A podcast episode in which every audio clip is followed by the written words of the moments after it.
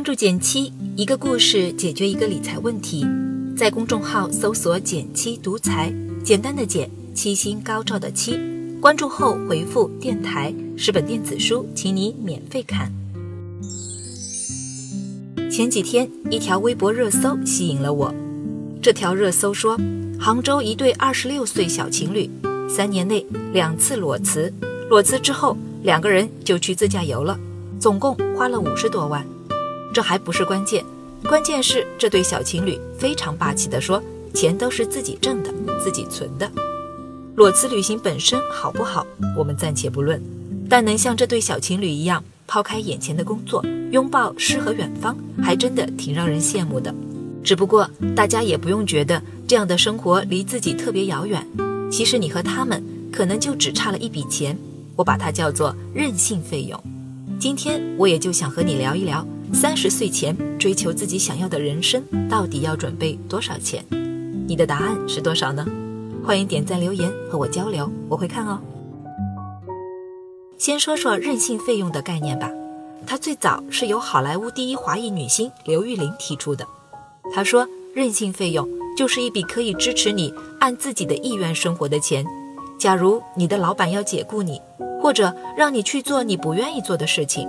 你就可以很有底气地告诉他我不干了，然后拿出这笔任性费用，继续安心生活。听起来真的很任性吧？他本人就是这套理论最佳的代言人。今年五月一号，他在好莱坞星光大道上留下了写有自己姓名的星星，也成为时隔五十九年后第二位再次留名的华人女星。要说在当今美国最著名的女性华人。她可是当之无愧的第一人，但风光背后的她吃的苦一点不少。虽然出生在美国，父母也都是高知分子，但刘玉玲的家境并不好，一度到了揭不开锅的地步。年幼的她，十四岁到睡衣厂当童工，十九岁被星探发现时，还在一边念书一边在餐厅做招待，勤工俭学。但就是这么个贫民窟的女孩。凭着自己努力考上纽约大学，此后又转到密歇根大学，成了不折不扣的高材生。正当父母指望着他凭借高学历争取一份好工作时，他却做出了一个令人惊讶的决定：只身前往洛杉矶，成为一名演员。他不是科班出身，身高也只有一米五七，身材不行，相貌不行，最关键的还是个亚裔。这些条件加在一起，他的路有多难走，可想而知。但他仍旧坚持了下来，在好莱坞摸爬滚打三十年，拥有了今天的成就。而支撑他做出如此大胆决定的，就是他口中的那笔任性费用。为了存下这笔钱，刘玉玲从拥有第一份工作起就开始努力，甚至一度把自己的打工日程安排到了一周七天的强度。周一至周五白天她是秘书，晚上则在餐馆端盘子；周末上午她是有氧舞蹈教练。下了课还要继续做服务生，那段日子里，他竭尽全力，珍惜每一秒的时间，只为给自己的任性费用多添一笔。这笔钱不仅是他财务独立的象征，更成为他追求自我的底气。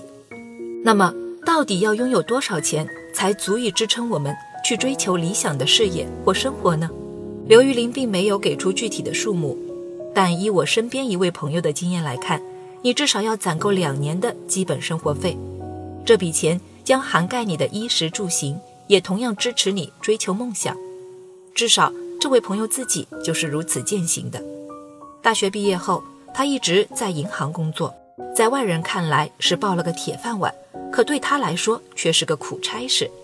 想象空间不大，每天跟各种疑难客户纠缠，还要万分小心警惕犯错。工作满三年后。他终于跳出火坑，转行进了一家互联网公司，而支撑他最初离开稳妥岗位，去拥抱不，去拥抱不确定性的，正是这三年他存下的十五万任性费用。至于这笔钱是如何存下的，他跟我分享了一个小秘密：学会先支付梦想。什么意思呢？想想我们大多数人在拿到收入时，一般会怎么做？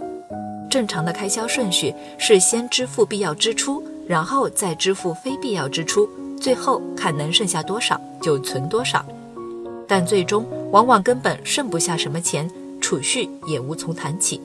一开始他也是这样的，每月拿到工资，先还信用卡账单，然后吃喝玩乐，最后剩下的那点钱连奶茶都喝不起了。但当他转变思路，决心从支付梦想开始，事情就变得不一样了。每月一拿到钱，他会雷打不动地存百分之二十进自己的梦想账户，余下的再分配到日常开销。最终不仅存下了钱，每月还能小有结余。存钱大计也提前完成。如今的他做着自己喜欢的工作，在新岗位上小有成就，生活也如鱼得水。很多人都跟我感慨，生活很贵，存钱不易。但在我看来，他们中的大多数都犯下了为了存钱而存钱的错误。如果你也迟迟找不到存钱的动力，不妨来个逆向思维，想想未来三到五年你的目标是什么。是为凑一笔首付，还是追求一个环球旅行的梦想，或者像刘玉玲那样赚一笔支撑自己追求理想工作勇气的基金？当你站在梦想的终点，来重新审视眼前的财务状况，或许会有新的选择和答案。好了，今天就到这里啦。右上角订阅电台，我知道明天还会遇见你。微信搜索并关注“减七独裁”。记得回复“电台”，你真的会变有钱哦。